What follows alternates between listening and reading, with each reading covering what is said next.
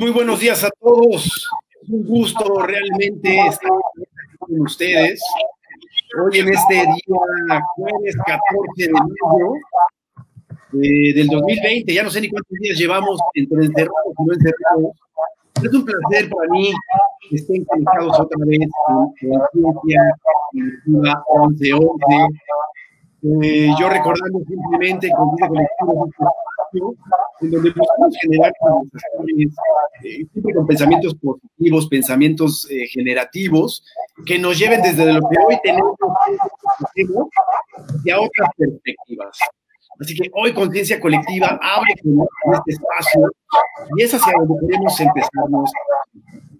Ya me da gusto que haya gente que está conectando el día de hoy ahí, este, Ceci Real, Bustamante, por supuesto, ¿no? Pati Gómez, este, qué bueno que Bustamante, si no, estoy preocupado.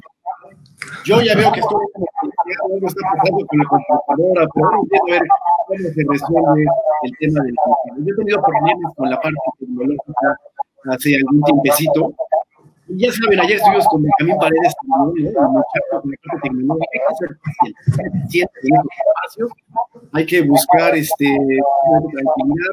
Qué bueno que el Yugo nos da algunos tips para podernos integrarnos a estos nuevos espacios.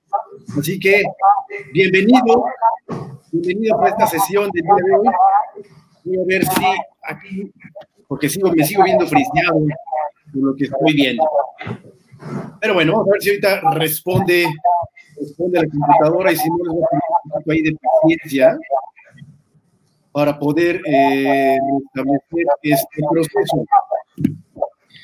Porque tengo un cuento que contar. Tengo cuentos que contarles, quiero contarles varias cosas divertidas, varias reflexiones. Estoy haciendo esta plática del jueves con mucho ánimo.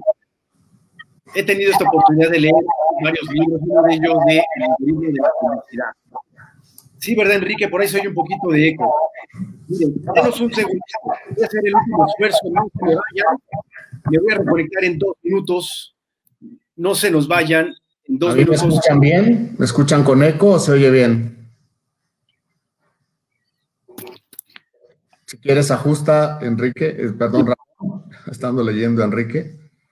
Sí, claro. Entonces, no se nos vayan. Ya arrancamos en dos minutos. No se nos vayan. Sí. Eh, ¿Pueden confirmar si me escuchan bien a mí? Ahí en el chat estaría bueno si me confirman, si me escuchan bien.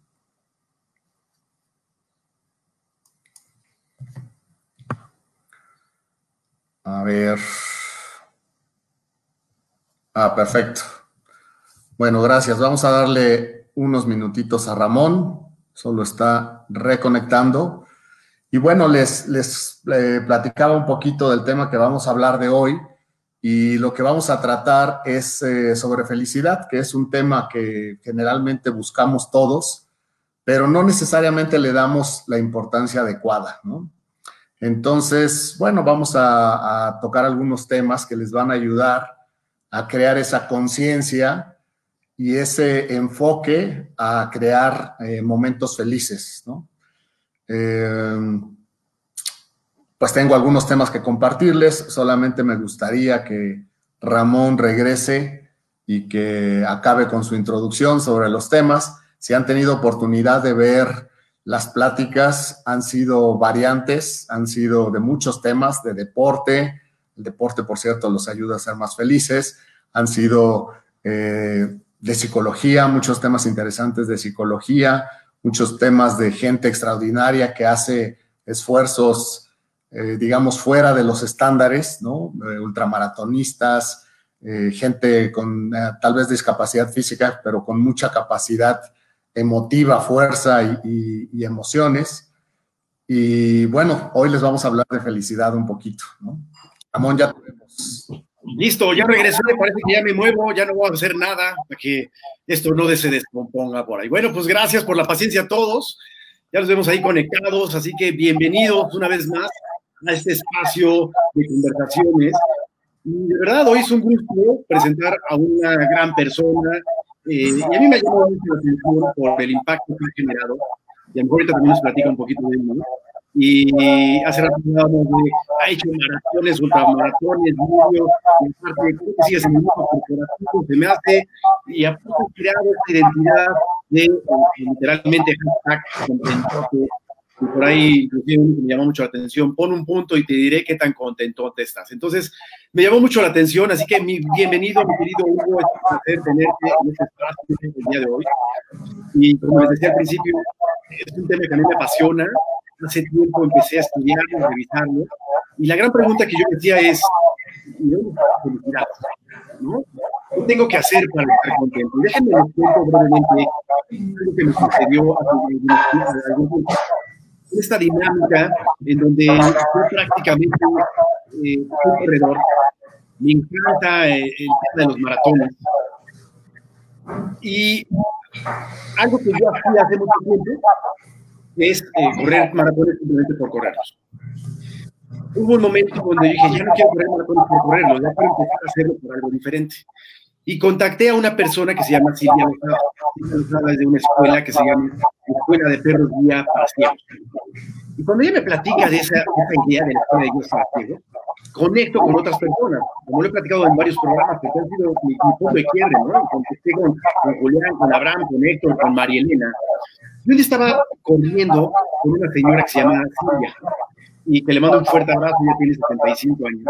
Ella quedó ciega prácticamente a los 60 aproximadamente. Se integró a este grupo de halcones corredores ciegos que creamos. Y me acuerdo que un día yo estaba corriendo con ella, ¿no? Yo como guía de la mano, con una, con una guía literal. Y de repente ella me dice, oye Ramón, no sabes el gusto y la felicidad que siento de sentir el aire en mi cara. Esa sensación de irse desplazando conmigo a cierta velocidad, baja pero cierta velocidad sentir el aire en tu cara y decir, qué rica sensación de sentir el aire pegar en mi cara. Yo dije, ¿cómo es posible que ella esté valorando esa sensación, esa sensación del aire, no? Y otro amigo en otras condiciones me comentó, ¿sabes que Ramón? Hace mucho, después de mi capacidad, no podía eh, sentir el sudor. Y sintió el sudor, el sudor de su frente, y en ese momento me dijo, qué maravilla poder sentir el sudor en mi frente de poder hacer ejercicio. Así que para mí fue maravilloso y yo dije, ¿dónde está la felicidad? La felicidad está en esas pequeñas cosas, la felicidad está en el sentir el aire, sentir el sudor. ¿O qué será la felicidad? Entonces, hoy que te integras, mi querido Hugo, bienvenido, vamos a exponernos un poquito más hacia eso. Vamos a continuar con eso, por ahí hemos vídeo medio oficiado, pero no importa, vamos a darle adelante con la tecnología que no nos detenga. Y bienvenido, los controles son tuyos, eh, eh, Hugo, gracias por estar aquí. Sí, muchas gracias Ramón, muchas gracias por la invitación. Me encanta estar en esta serie de conferencias sobre crear conciencia. Y bueno, lo primero que me eh, gustaría compartirles es que cuando Ramón me contactó y me invitó a dar esta charla, me dijo, pues ponle un título a tu, a tu charla, ¿no? Y yo decía, bueno, he, tenido la oportunidad de conversar en algunas empresas sobre por qué es importante crear felicidad en los empleados en vez de apego y, que estén convencidos que están en la mejor empresa y que estén satisfechos. Y creo que todo va a depender de cómo identificamos esa felicidad. Y a final de cuentas es crear conciencia de que podemos ser felices. Eh, por ahí me preguntaba eh, Ramón también en las charlas que tuvimos previas a esta, si iba a hablar de la definición de felicidad. Y no me gusta mucho hablar de eso porque la definición es muy simple, es muy cuadrada. Cuando ustedes revisan esa definición en el diccionario de la lengua española, van a encontrar que felicidad es un estado de satisfacción física y espiritual. Y aunque es la verdad, está difícil que, podamos engancharnos con esa definición de felicidad. Y, también les voy a compartir que en, una ocasión que iba a dar una charla sobre éxito y felicidad, me decía un amigo de la, de la compañía, del trabajo, ¿y para qué vas a hablar de felicidad si la felicidad depende de cada uno? La felicidad la evalúa y la vive cada uno y la define cada quien. Y nada es más cierto. El problema o el tema más que problema es que no necesariamente hacemos conciencia de esas cosas que nos hacen felices. Es más, ni siquiera hacemos un esfuerzo por crear un plan de felicidad. Y eso es lo que típicamente yo estoy eh, pues insistiendo con muchas personas. Tienes un plan para ser más exitoso, tienes un plan para ser mejor profesionista, tienes un plan tal vez para tus hijos o un plan para graduarte o un plan para conseguir una pareja. Pero hagan una reflexión y, y díganme ustedes, ¿cuántos de ustedes ponen propósitos al principio del año para ser más felices? Es un tema que no necesariamente le damos la importancia adecuada. Y por ahí uno de los eh, psicólogos favoritos que me dio un curso precisamente sobre felicidad y que es el doctor Rajunathan, eh, Raj es un hindú, es un psicólogo que ha estado estudiando felicidad toda su eh, carrera profesional. Él habla de siete pecados de la felicidad. Y el primero es ese, que no hacemos un esfuerzo específico para buscar ser felices. Si me dijeran, ¿cómo vas a lograr ese estado de satisfacción física y plena? Lo primero que recomendaría es que puedan crear y construir un plan de felicidad. ¿Y cómo es eso? Eh, bueno, pues hay muchos, hay muchos enfoques, porque a final de cuentas va a depender de cada persona. Hay muchas eh, actividades que nos hacen sentir bien, hay muchos procesos que nos hacen sentir motivados y felices, pero dependen de cada quien, dependen de los gustos, de las preferencias y también de las habilidades. Y eso es algo que, vamos, a, que vamos a conversar hoy. Em, lo primero que me, gustaría compartirles es un poquito de dónde salió este tema de, de, contentote, que no sé si me lo iba a preguntar Ramón, pero han preguntado muchos, ¿no? Y contentote o el hashtag contentote es una idea que salió pues sin quererlo en un entrenamiento que tomé, en un entrenamiento que nos estaban eh, tratando de transmitir conceptos sobre cómo crear equipos más, más consistentes, más eh, alineados y enfocados en lograr resultados. Entonces, eh, este entrenamiento era impartido por eh, unas personas eh, de Norteamérica, hablaban inglés, y cada hora se hacían una ronda entre los participantes para preguntarnos cómo te sientes, ¿no? Y pues la mayoría de las personas decían, I feel good, I, okay, I feel great. Pero como se repetía tanto la respuesta, se me ocurrió decirles, I am contentote, ¿no? Y pues todos los de habla hispana se rieron, los gringos pusieron cara de what, no le entendían y seguimos, ¿no? Al siguiente, a la siguiente interacción para confirmar cómo nos sentíamos, los gringos volvieron a preguntar, how do you feel? Y yo les contesté, I feel contentote. Toda la sesión, los tres días que estuvimos ahí, yo contesté que estaba contentote. Después los gringos empezaron a preguntarme eh, qué era eso de contentote, ¿no? pues les eh, hice una traducción de Very Happy y se quedó hasta ahí en anécdota la, la palabra contentote. Unos meses después regresó un amigo que participó al curso y lo primero que hizo al, verme me preguntó, ¿todavía sigues contentote? Entonces esa fue como el momento clave para tomar esa, esa palabra. Y lo que yo pasaba en ese momento es que mis hijas estaban chiquitas, una estaba casi recién nacida, otra tenía, tenían un año y tres años. Y lo que decidí en ese momento es buscar una forma de transmitirles que buscaran ser felices independientemente de lo que quisieran ser. Entonces empecé, me di a la labor de empezar a escribir frases cortas, sencillas, nada profundas, con la idea de transmitir esos momentos de felicidad que puedes identificar en los momentos cotidianos de tu vida. Eh, como parte de los procesos para crear eh, felicidad con conciencia, una recomendación clara es que hagan rituales felices. Y esos rituales felices los tienen que buscar ejecutar hasta que se vuelvan un hábito. Entonces yo empecé creando el hábito de escribir frases contentotas.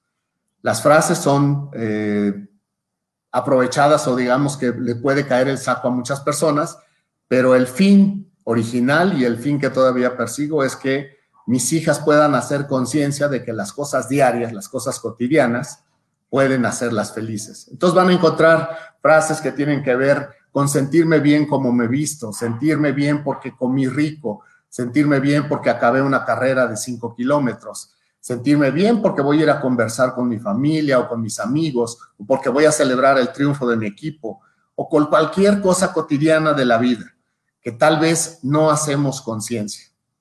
Entonces, una de las recomendaciones para buscar crear esa conciencia de felicidad es hacer rituales felices.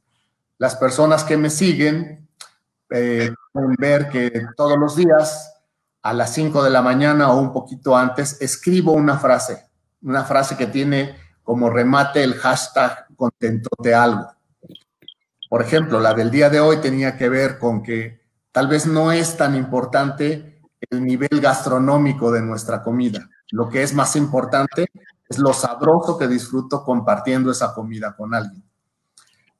Y el hashtag es contentote gourmet. Bueno, ese simple proceso de crear esa frase, que también tiene que ver con creatividad, porque créanme que implica una dosis de creatividad estar haciendo eso. Creo que tengo como 10 años haciendo esas publicaciones. Eh, ese, ese proceso de desarrollar la frase y publicarla y hacerlo de una manera rutinaria con cierto ritual, a mí me hace feliz. Lo importante es que identifiquen ustedes esas cosas que los hacen felices identificar esos rituales de felicidad. ¿no? Eh, estoy diciendo que todos se pongan a escribir frases, cada quien debe encontrar el proceso que los hace sentir ese momento y ahorita vamos a hablar un poquito de, flow. ¿Tenías un comentario, Ramón? ¿O, o sigo? Sí, fíjate que eh, quiero, estoy viendo si por acá me puedo, ver, de manera diferente. Vamos a ver si por acá puedo ver el otro espacio. Aquí estoy yo, ya somos tres. Ya estamos ahí este, aprovechándonos de ti. Estamos aquí tratando de driblar la, la, Los Ramones. La, tecnología, exacto. Así que traes ahí guardaespaldas, fíjate. Muy bien, pero ya, ahora sí con movimiento. Ya va, con movimiento. Bueno, pues aquí estamos innovando también en la tecnología. Oye, eh, sí, a ver, la plática de conciencia eh, o la felicidad está en la conciencia. Y esa primera pregunta que me lleva a hacerte, ¿Qué es la felicidad entonces? Hace rato nos dabas los tips de tu hija y lo que hacías y escribe. Pero ¿qué es la felicidad desde tu punto de vista, mi querido Hugo? Sí, bueno, les, decía también que la, felicidad se define como eh, ese estatus de bienestar físico eh, y, emocional, físico y espiritual, perdona, ¿no?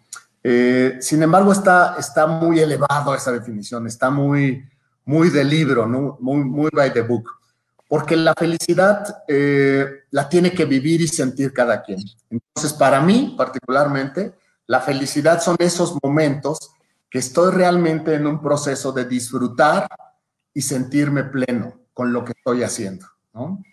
Em, y es diferente para cada quien. Para muchas personas la felicidad puede estar cuidando sus mascotas. Para muchas personas la felicidad puede ser correr un maratón, pero para otros es un martirio correr un maratón.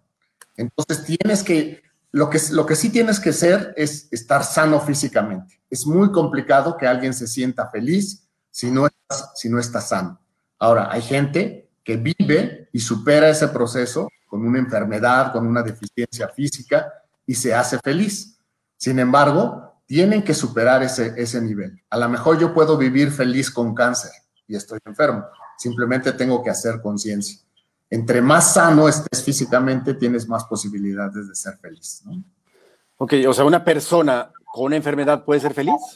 Puede ser feliz. Lo importante es que definas ese nivel de felicidad de acuerdo a tu eh, estado actual, ¿no?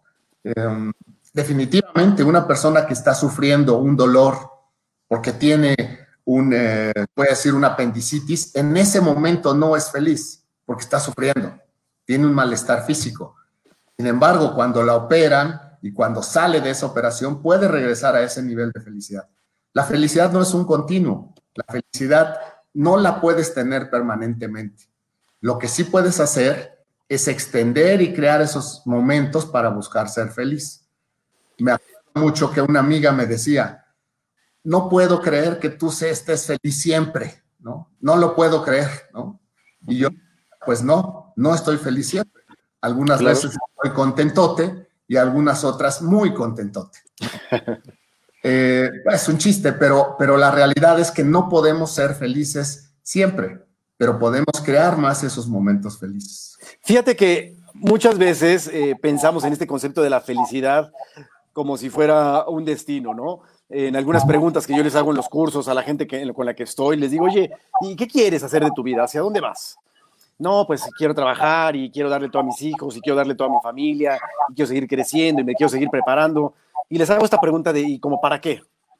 No, pues para que ellos estén contentos y para que yo pueda seguir creciendo. Y vuelvo a estos niveles de ¿y para qué? ¿y para qué? ¿y para qué? ¿No? Cuatro o cinco niveles. La mayoría de las personas, después de este quinto, sexto nivel, me acaban diciendo, pues para ser feliz. Y me llama la atención cómo llevando simplemente a estos cinco o seis niveles, la mayoría de las respuestas en las personas son, pues quiero ser feliz. Y me ha llevado a investigar un poquito este concepto, ¿no? Y me he dado cuenta que no importa del color de piel que tengas, la religión que seas, eh, si eres soltero o eres casado, o tienes hijos o no tienes hijos, eh, no importa cómo ganes el dinero, al final, en mi perspectiva, la mayoría de las personas decimos, quiero ser feliz. Pero al final parece también que es ese concepto alcanzar, ese futuro, ¿no? Ese donde ¿dónde estará esa felicidad? Pero parece que no está ahorita. Y a lo mejor parece que no está mañana, ni en los siguientes años, ni acabando, por supuesto, la cuarentena. ¿Dónde está esa felicidad entonces que estamos buscando y que aparentemente trabajamos todos los días y, damos el dinero en nuestra casa y estamos con nuestros hijos para alcanzar una felicidad que hoy aparentemente no está con nosotros? Claro, claro. No, y bueno, la pregunta de para qué hacemos las cosas, que es la, favoritas, yo digo, de los coaches de PNL y los coaches de vida y, todo ese tipo de gente que ayuda a ser mejores personas, tiene mucho sentido. Esa pregunta, eh, a final de cuentas, nos llevará a concluir para qué estamos haciendo las cosas. Y regresando a tu tema de entonces, ¿dónde encuentro la felicidad? Porque siempre estoy haciendo cosas y aunque estoy feliz en algún momento porque logré construir mi casa, o me siento a gusto, digamos, o logré casarme, o logré acabar una carrera, o logré concluir un maratón. Estoy feliz en ese momento. Pero lo importante es que disfrutes el proceso. Eso te va a dejar más satisfecho. Eso te va a hacer realmente más feliz que solamente el objetivo de lograr algo, ¿no? Y ahí es donde entra el concepto de crear conciencia.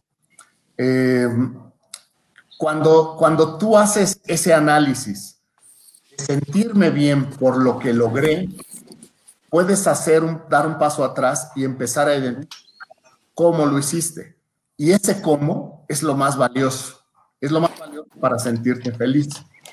Dabas el ejemplo de, de el deportista que lo que disfruta es el sudor que le corre cuando está en medio de la carrera. En realidad, sí anhela llegar a la meta. Es importante para él recibir su medalla, lograr un tiempo, concluir la foto, todo eso. Pero lo importante que lo va a hacer feliz, y es donde tenemos que enfocarnos, es en ese proceso que estoy viviendo. Em, y a mí me gusta compartirles un tip. Hay una lectura muy, muy padre, muy famosa, que tiene que eh, ver con tareas rutinarias y se llama tiende tu cama, make your bed, ¿no? que la has leído de un este, eh, oficial del ejército americano, William McRaven. Y dice, bueno, mi tarea más importante es despertar y tender mi cama, porque eso me da una sensación de logro, que es una tarea, yo diría sencilla, ¿no? Extender las cobijas y tender la cama. No te va a llevar más de 10, 15 minutos, los lentos, ¿no? Los rápidos en cinco minutos. Pero cuando acabas, tú dices, ya empecé con algo bueno. Sí. Bueno, llevar esa tarea, ese análisis más que la tarea, ese análisis a las cosas cotidianas de la vida, te va a ayudar a ir creando conciencia. Todas las cosas que disfrutas, es importante que lo hagamos así. Por ejemplo, les decía que todos los días publico una frase, una frase, perdón, crear esa frase para mí es mi primer logro. Mm. Estoy haciendo conciencia. Ya lo compartí. No sé si le van a dar like 100 o 1000 o nadie, pero para mí es un logro. Ese es mi primer logro del día. Mi siguiente logro está enfocado en hacer ejercicio. Tal vez le dedico una hora, dos horas, lo que sea. Pero lo importante es que haga conciencia que estoy haciendo ese ejercicio para sentirme bien físicamente. Ya le estoy respondiendo a tu para qué. Sí. Para que me sienta bien físicamente y para que me sienta recargado de endorfinas, ¿no? De dopaminas, ¿no? Bueno, pues ya tengo dos checks en el día y estoy haciendo conciencia frecuentemente de cómo me está ayudando a sentirme bien ese, ese ejercicio que estás desarrollando. Oye, fíjate que aquí dices algo que me encanta, ¿no? Yo a veces creo, y yo me considero en ese grupo también, a veces yo mido mi felicidad del, del día por los likes que me dan. Mm. Subo algo y digo, ay, este nada más tuvo 10 likes, ¿no? Y hay en mí así como hasta un bajón. Y subo otra cosa, ¿no? Subí hace poquito el de, correr, tuve la oportunidad de correr ahí los majors, y bueno, 250 likes, ¿no? Y ese día yo estaba como pavo real, ¿no? Ay, yo me caché y yo dije, ¿de verdad estoy midiendo mi felicidad por el número de likes? A mí me pasa y no sé si a la gente le pase, pero a veces creo que nos llevamos hacia eso, ¿no? Queremos que el impacto que vamos a dar es hacia las manitas o no manitas, los likes. ¿Y, qué tan válido es eso? Eh, pues es parcialmente válido, yo te diría, ¿no? Porque eh, en realidad tiene ese análisis que tú mencionabas. ¿Para qué quiero compartir ese post? ¿Para recibir likes? Bueno, a lo mejor eso no depende de ti y te va a hacer sentir bien cuando estás recibiendo 1, 2, 3, 15, 200, ¿no? Pero en realidad lo estás, lo estás subiendo para poder compartir a los demás que lograste o que lograste 5 o que lograste ultramano, lo que tú quieras, ¿no? Eh, la gente se siente bien porque comparte el platillo que preparó. Bueno, no está queriendo que le den, eh, no está queriendo llegar a un target de likes. Él, quiere o ella quiere compartir que tuvo un buen proceso para crear ese platillo, ¿no? Y ahí es donde nos desenfocamos. Mira, el, el, el proceso de depender de alguien más no necesariamente garantiza que te vas a sentir mejor. Entonces, tendríamos que trabajar en eso, porque lo importante no son los likes, lo importante es lo que estás viviendo cuando lo compartes o cuando lo hiciste. El compartir ese, esa foto de tu medalla al terminar un maratón solamente es la culminación de toda tu experiencia de maratón. Sí te puedes sentir a gusto compartiéndolo. Depender de los likes no te garantiza que te vas a sentir bien, ¿no? Claro, entonces fíjate que, me, encanta la respuesta, ¿no? Y entonces me dices, oye, lo importante, y me gusta mucho eso que dices, ¿no? Lo importante es lo que vives y sientes mientras lo estás compartiendo. Pero si yo lo vivo, si yo me lo apropio y yo digo, pues aquí está, y no importa si le dieron uno o 500, pues es mío y es un momento mío y un espacio mío porque me generó ese recuerdo bonito que en su momento quise compartir.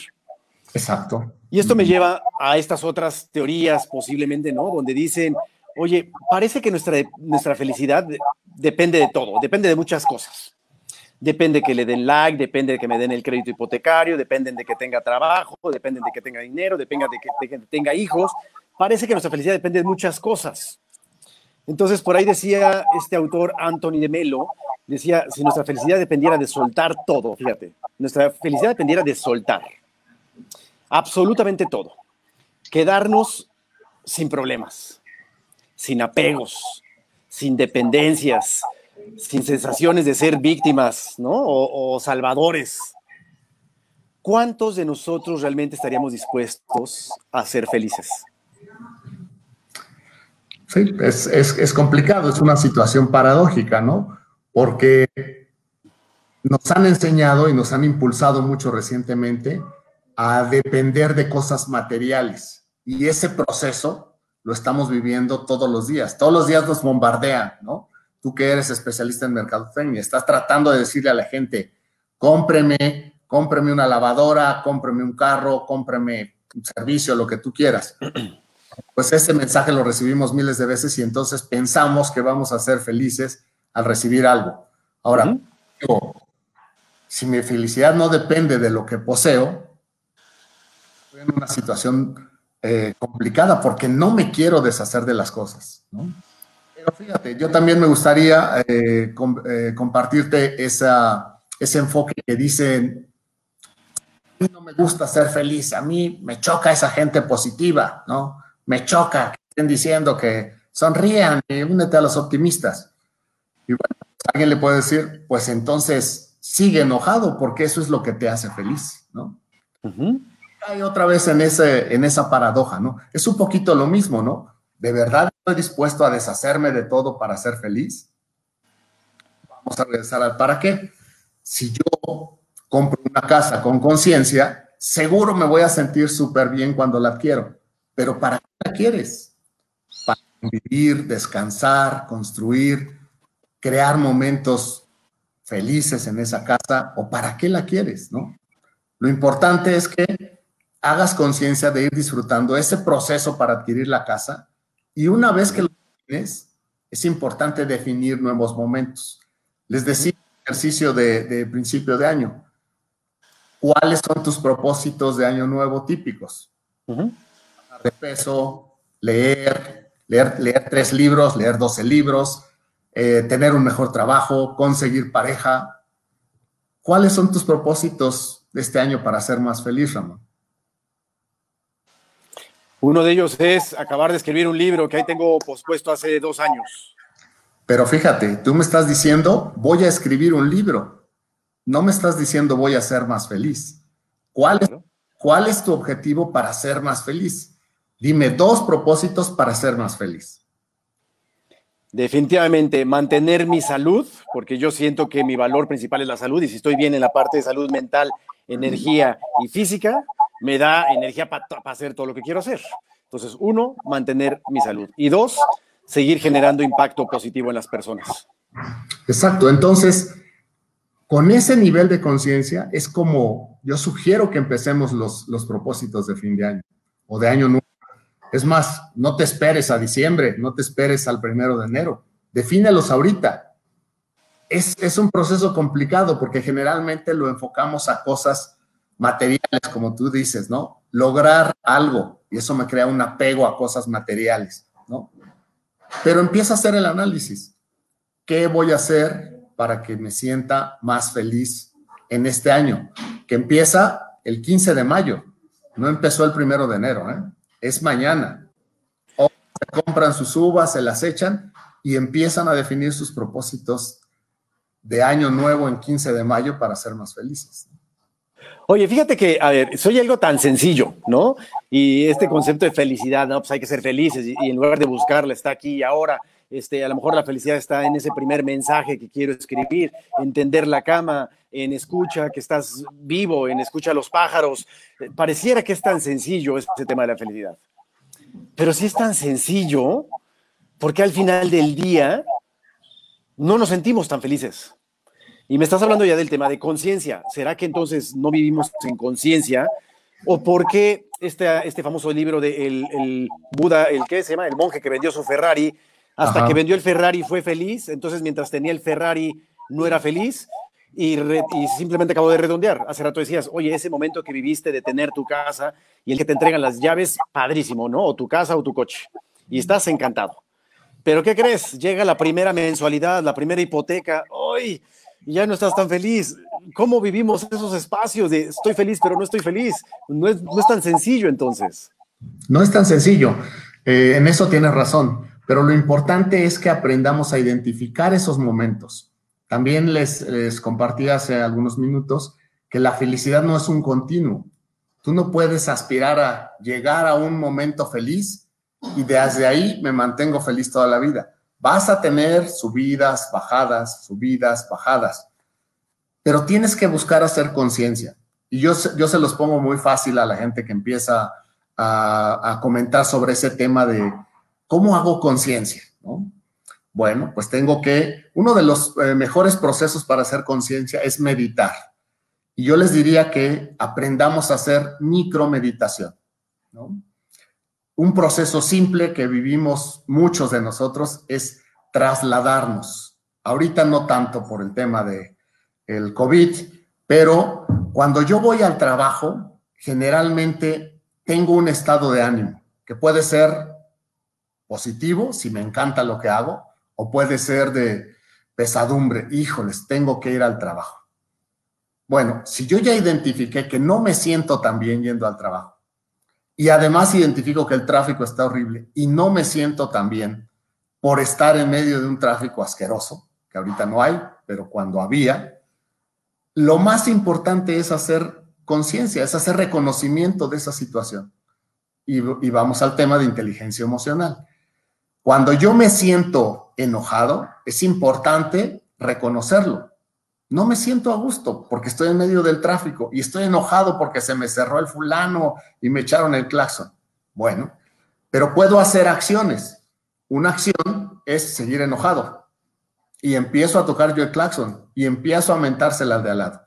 Otra acción, otra acción, perdón, es identificar procesos que me hacen sentir bien.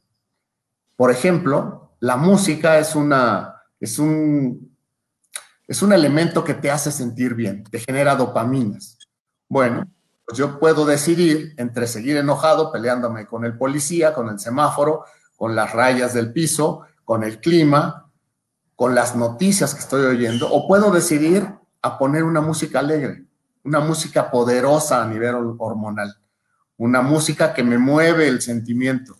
Y cantar me hace sentir bien. Es un proceso también de felicidad, de generación de hormonas felices.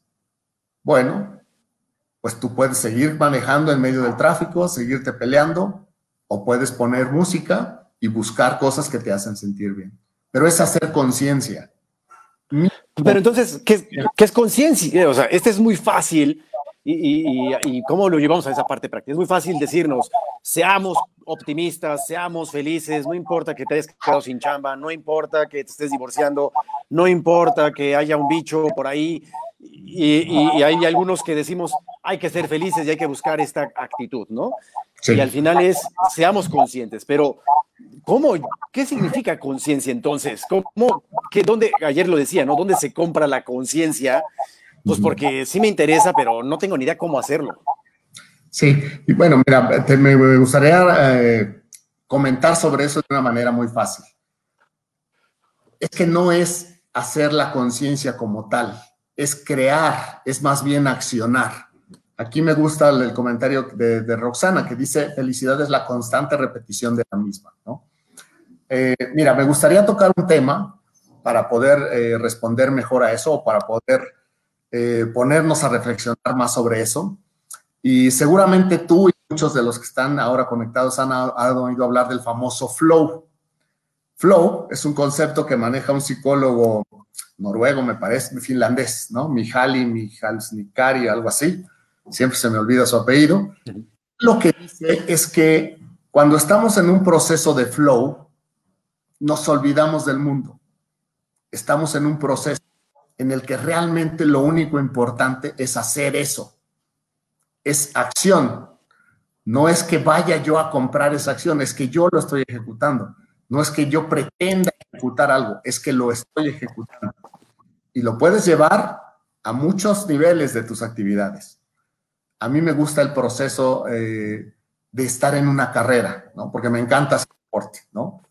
Cuando tú estás en un maratón, puedes estar pensando en muchas cosas. Son tres o cuatro o cinco horas haciendo una tarea repetitiva. Y la mente te juega y te vas a poder acordar de lo que hiciste en la infancia y de los trabajos pendientes y de lo que tienes que hacer acabando la carrera, pero no estás viviendo ese momento. Cuando estás viviendo un momento realmente de flujo, solo estás en el momento. Y los momentos de flujo, lo que recomienda este psicólogo, es que tienes que encontrar justo un balance en, en relación a lo que te demanda hacer eso, o sea, el reto y tu habilidad para lograrlo. Si tú eres un corredor principiante y decides que la próxima semana vas a correr un maratón, lo vas a sufrir. Es más, no estoy seguro que lo puedas hacer. Vas a estar padeciendo, no desde el primer paso, pero sí al quinceavo, y vas a decir, qué pesado, qué duro, no puedo. Cuando eres un ultramaratonista y te ponen a correr un maratón, vas a decir, híjole, lo hago con los ojos cerrados. No, no me demanda un reto.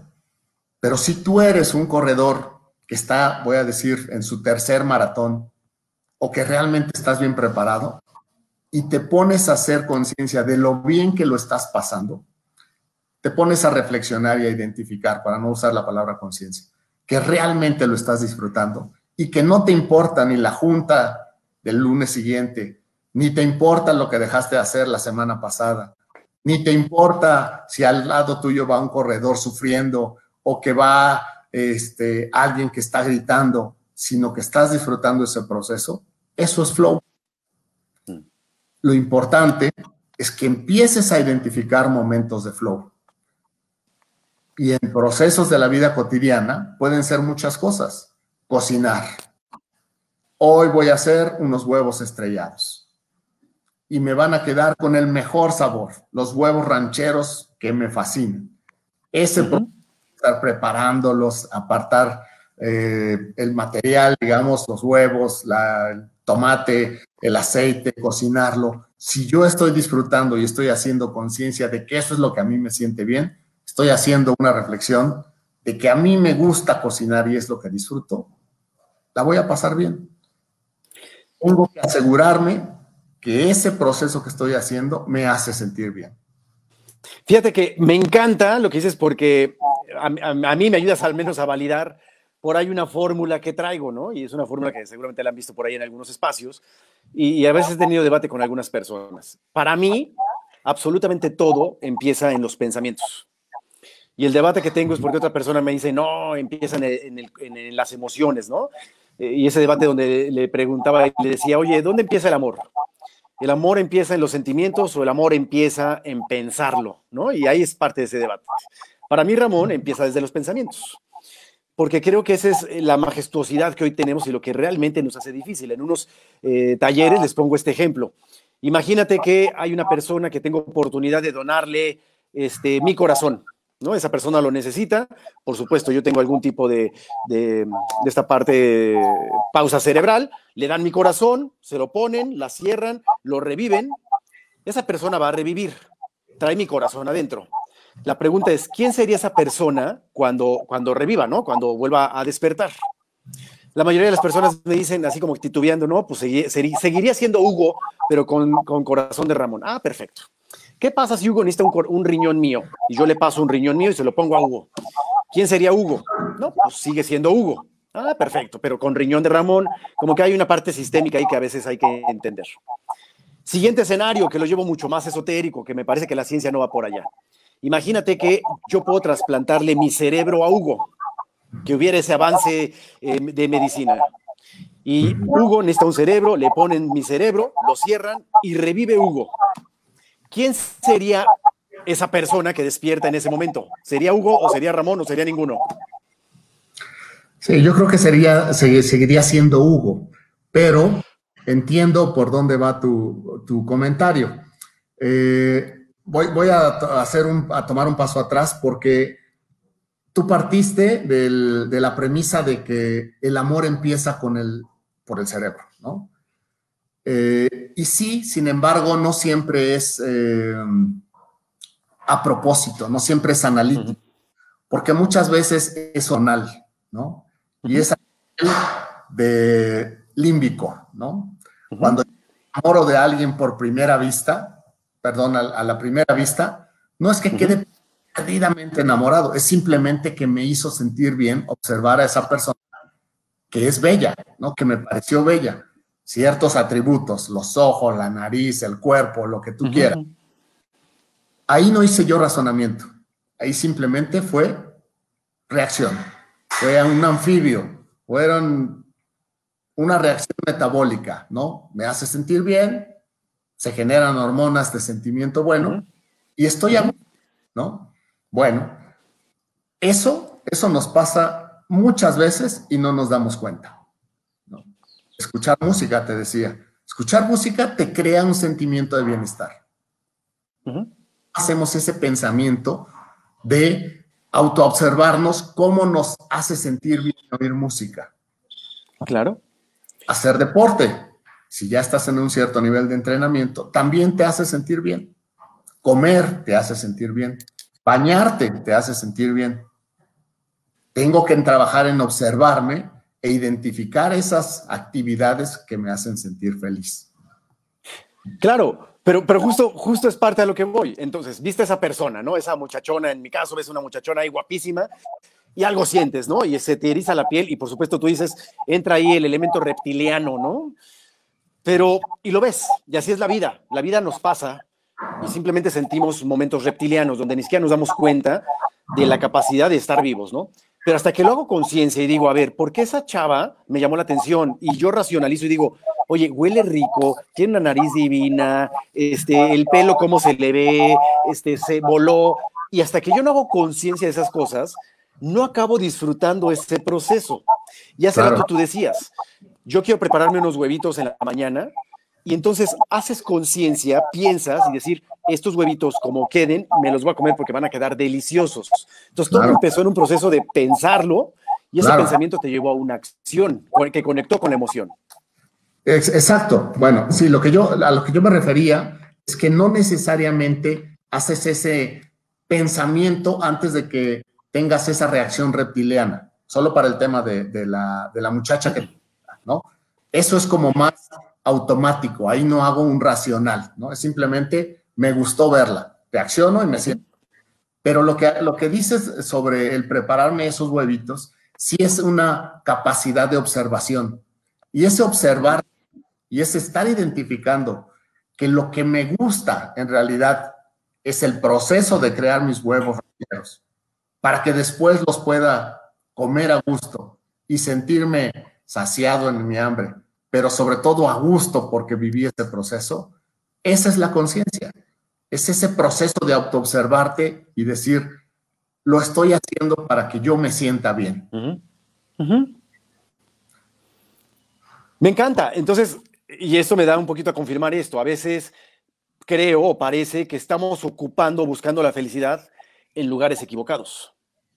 Generalmente. Y la felicidad entonces empieza en la conciencia y la conciencia está en nosotros. Y la conciencia, desde mi significado, es pensar las cosas, pensar y disfrutar este espacio, como yo digo, estoy escuchando a los pájaros, o ese beso que te da tu hijo o tu pareja o tu padre, ¿no? Y en conciencia recibir ese beso y decir, qué rico, o esa cucharada de la yemita con tus huevos rancheros y la salsa de tomate que te acabas de decir, decir, uff, qué rico, y saborearlo, ¿no?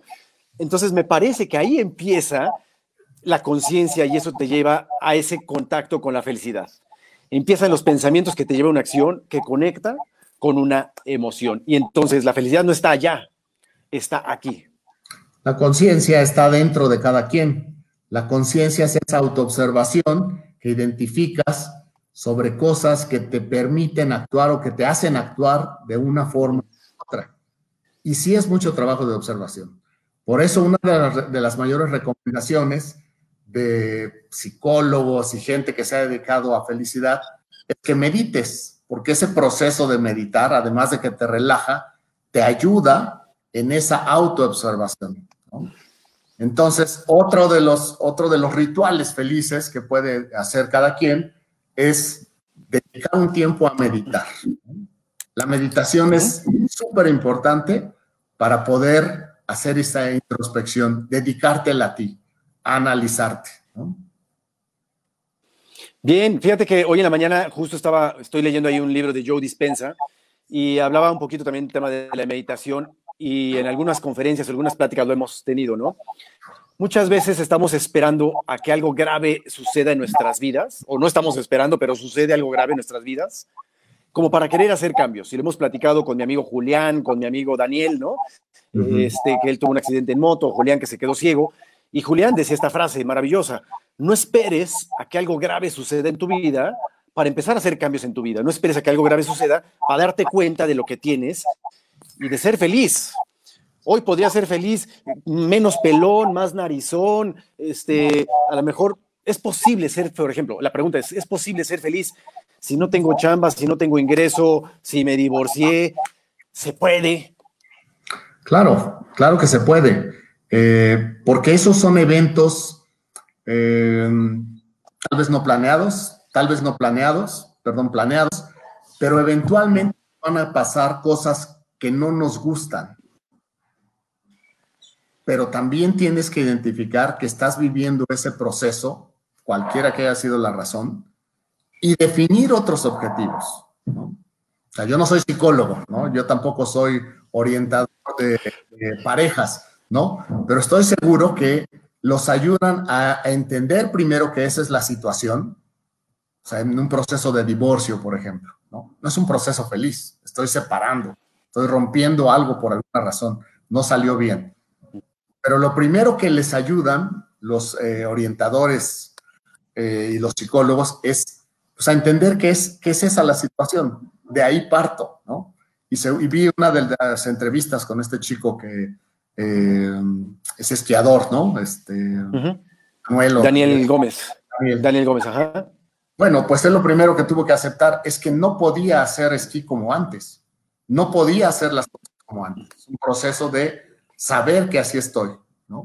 Si yo me quedo enganchado con eso, seguramente no me voy a sentir feliz. Pero si defines cosas sobre esa situación, van a hacer sentir bien y que te van a pedir, te van a permitir tener ese espíritu de logro y de proceso para llegar a ese objetivo, eso es lo que me va a poder hacer feliz.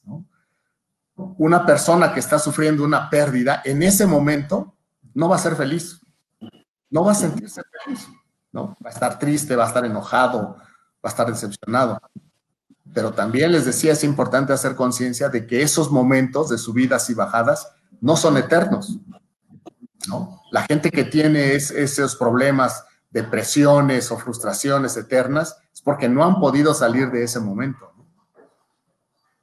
Fíjate que, y, yo coincido por ahí con un buen amigo que, que escribió, Lalo Tajer, dice, la felicidad es actitud, y yo comparto con eso y le mando un fuerte abrazo a mi querido Lalo y sus hijos. Y ahorita que vienen a mi mente sus tres hijos, yo creo que un gran reto que tenemos, y no sé si se pueda lograr o si lo podemos lograr, es, mira, así como los niños juegan, así pienso yo, así como los niños juegan y a lo mejor no piensan que juegan, simplemente juegan, es algo natural así creo que deberíamos de buscar la estar en la felicidad. Estar felices sin buscar felicidad, pero sin estar en ella, pero estamos en ella. No sé si me explico con esto. Sí, sí, sí, es, ese es un debate filosófico que me encanta. Pero, siempre llegan o constantemente se saca el, ejemplo de los niños. Los niños no piensan en qué va a pasar después de que me salí a jugar pelota. Solo pelota, solo están disfrutando ese momento, ¿no? Los niños no se preocupan de que ayer la maestra los regañó, solo estoy disfrutando esa tajada que le hice al, al, que viene a meter el gol o ese disparo desde media cancha que pegó justo en el arco para que se metió. Eso es lo que están disfrutando.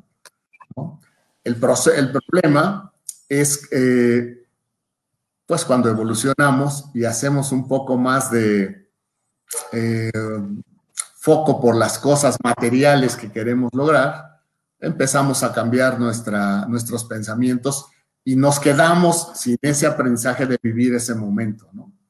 O lo olvidamos un poquito, porque sí lo sabíamos, ¿no? Los niños son de los ejemplos para uh, mostrar lo que es vivir un momento, ¿no? Fíjate, y, entonces esta parte me lleva a otra reflexión.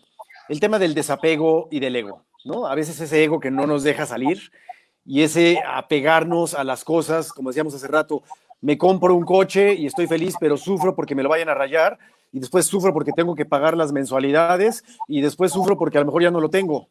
Entonces, ¿cómo vamos sufriendo? Entonces, no me desapego de las cosas, no entro en ese estado flow que decías por ahí y al final también hay un tema de ego, de quiero verme o quiero que la gente me vea.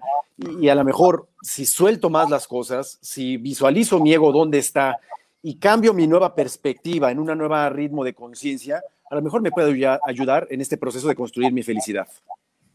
Seguramente. Y me, me encanta ese ejemplo del, del Ferrari o del auto de tus sueños que te quieres comprar, ¿no? Porque me acuerdo de un, mis clases de psicología en la prepa Ah, la maestra nos insistía, es que no se claven con, lo que intentan manipular las, eh, las, televisoras, ¿no? No estén ahí todos los días viendo este, el fútbol, ¿no? Porque eso los manipula, ¿no? Y decía un, un alumno, maestra, pero lo que a mí me gusta y lo que a mí realmente me gusta es el fútbol. A mí me gusta, ¿no? Bueno, si tú compras el auto de tus sueños, porque es realmente lo que a ti te hace sentir bien y lo haces con ese nivel objetivo de conciencia de que eso es lo que ese es tu para qué, para qué quieres el auto de tus sueños. No hay problema, no deberías de estar sufriendo posteriormente, pero sí son temas de ego, como tú dices, ¿no? Porque a lo mejor ya llegué a cumplir esa meta de, ya tengo mi carro, ¿no? Querías, pues para presumirlo y para poner fotos y para poderle decir a mi novia que la llevo. Bueno, esa no es la razón principal que te hace sentir bien, entonces, no es tenerlo, ¿no? Cuando tú identificas y trabajas para eso y lo haces de una manera, pues consciente, no quiero eh, eh, volver a repetir, entonces te vas a sentir bien, ¿no? Claro, me encanta. Fíjate que hay, un ejercicio que me gustaría compartirles y después de eso vamos cerrando y que nos dejes con tus últimas reflexiones, mi querido Hugo, alias hashtag contentote. Y leí hace poco un libro que me encanta, se lo recomiendo mucho, se llama El algoritmo de la felicidad. Si lo han leído, es de Mo Gadat, fue exdirector eh, de, de Microsoft, me parece. Ah, no, de Google, Google Y, y, él hace un ejercicio y a veces lo utilizo en algunos talleres, ¿no? Y después de entrar a estas preguntas de qué es la felicidad y demás, les dice, y los invito a que todos los que están aquí conectados lo piensen y acabando este programa lo hagan. En una hoja de papel, los voy a invitar a esto, en una hoja de papel, te reto, o los retamos, Hugo y yo, a que escribas al menos 20 momentos felices. Escribe 20 momentos felices. Yo te voy a dejar un par de ejemplos simplemente para guiar del ejercicio. Un momento feliz para mí definitivamente está siendo hoy, ahorita, conversando. Otro momento feliz es cuando sí acabo de correr y siento esa estamina de decir, ay, qué rico. Otro momento feliz aquí donde estoy, se escuchan mucho los pájaros y de repente veo los pájaros. El otro día vi un pájaro carpintero que hace mucho que no veía y decía, qué lindo. Otro momento feliz es cuando abro la puerta y sale mi perro y me languetea. Este, yo preocupándome por el coronavirus, ¿verdad? Y las cosas, y el perro me languetea, pero pues son pequeños momentos felices. El reto es, y los invito a que lo hagan, escriban en una hoja 20 momentos felices. Gran parte de este ejercicio es que cuando acabes de escribir tus 20 o tus 30, vas a entender varias cosas. La primera es, son esas pequeñas acciones que en la vida nos van generando algo. Y cuando acabes de escribirla te vas a dar cuenta que ese número 21 que puedes escribir es escribir listas de momentos felices también te hace feliz. Así que llévense ese ejercicio a ver si les funciona. ¿Qué opinas, mi querido Hugo? ¿Y con qué quieres cerrar? ¿Qué, mensaje nos quieres dar? Bueno, me encanta el ejercicio. Lo que yo les eh, sugiero generalmente en mis charlas es que hagan rituales de felicidad. Y es muy parecido al ejercicio define tu proceso feliz a lo largo del día. Entonces, despertarme y publicar una frase feliz, ir a hacer ejercicio, bañarme, disfrutar mi desayuno, platicar con los compañeros del trabajo, convivir con mi familia. Esos son rituales felices y coincido totalmente en, en, lo que estás diciendo sobre crear una lista de momentos felices, ¿no?